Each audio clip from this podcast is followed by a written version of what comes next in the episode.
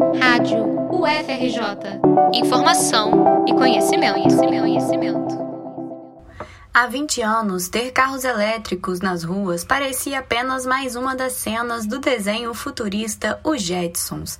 Em 2021, a Conferência Internacional Amanhãs Desejáveis vai discutir justamente os desafios dessa transição energética que já se faz presente.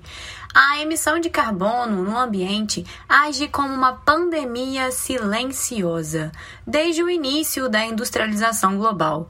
Se agora as máscaras são usadas para conter o coronavírus, há pelo menos uma década na China, elas também servem como proteção contra a poluição do ar.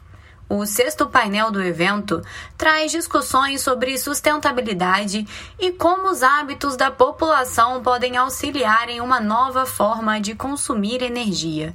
Reduzir os números de carros nas ruas, aumentar o uso de transporte público e ressignificar comportamentos consumistas são alternativas sugeridas por pesquisadores.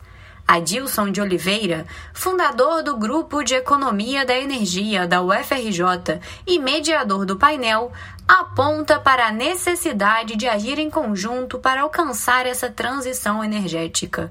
Para o professor, Estado, indústria e sociedade formam o tripé dessa mudança. As inovações tecnológicas visando a substituição dos combustíveis fósseis por fontes renováveis de energia terão um papel determinante na transição energética.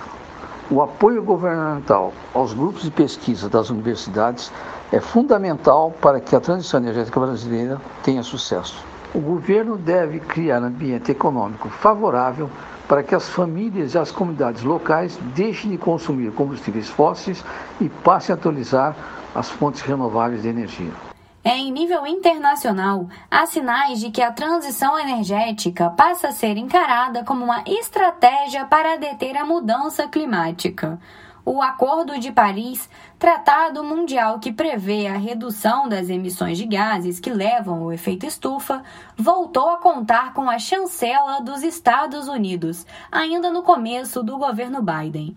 A expectativa é de maior compromisso das nações mais industrializadas com a substituição de combustíveis fósseis por fontes de energia limpa e renovável.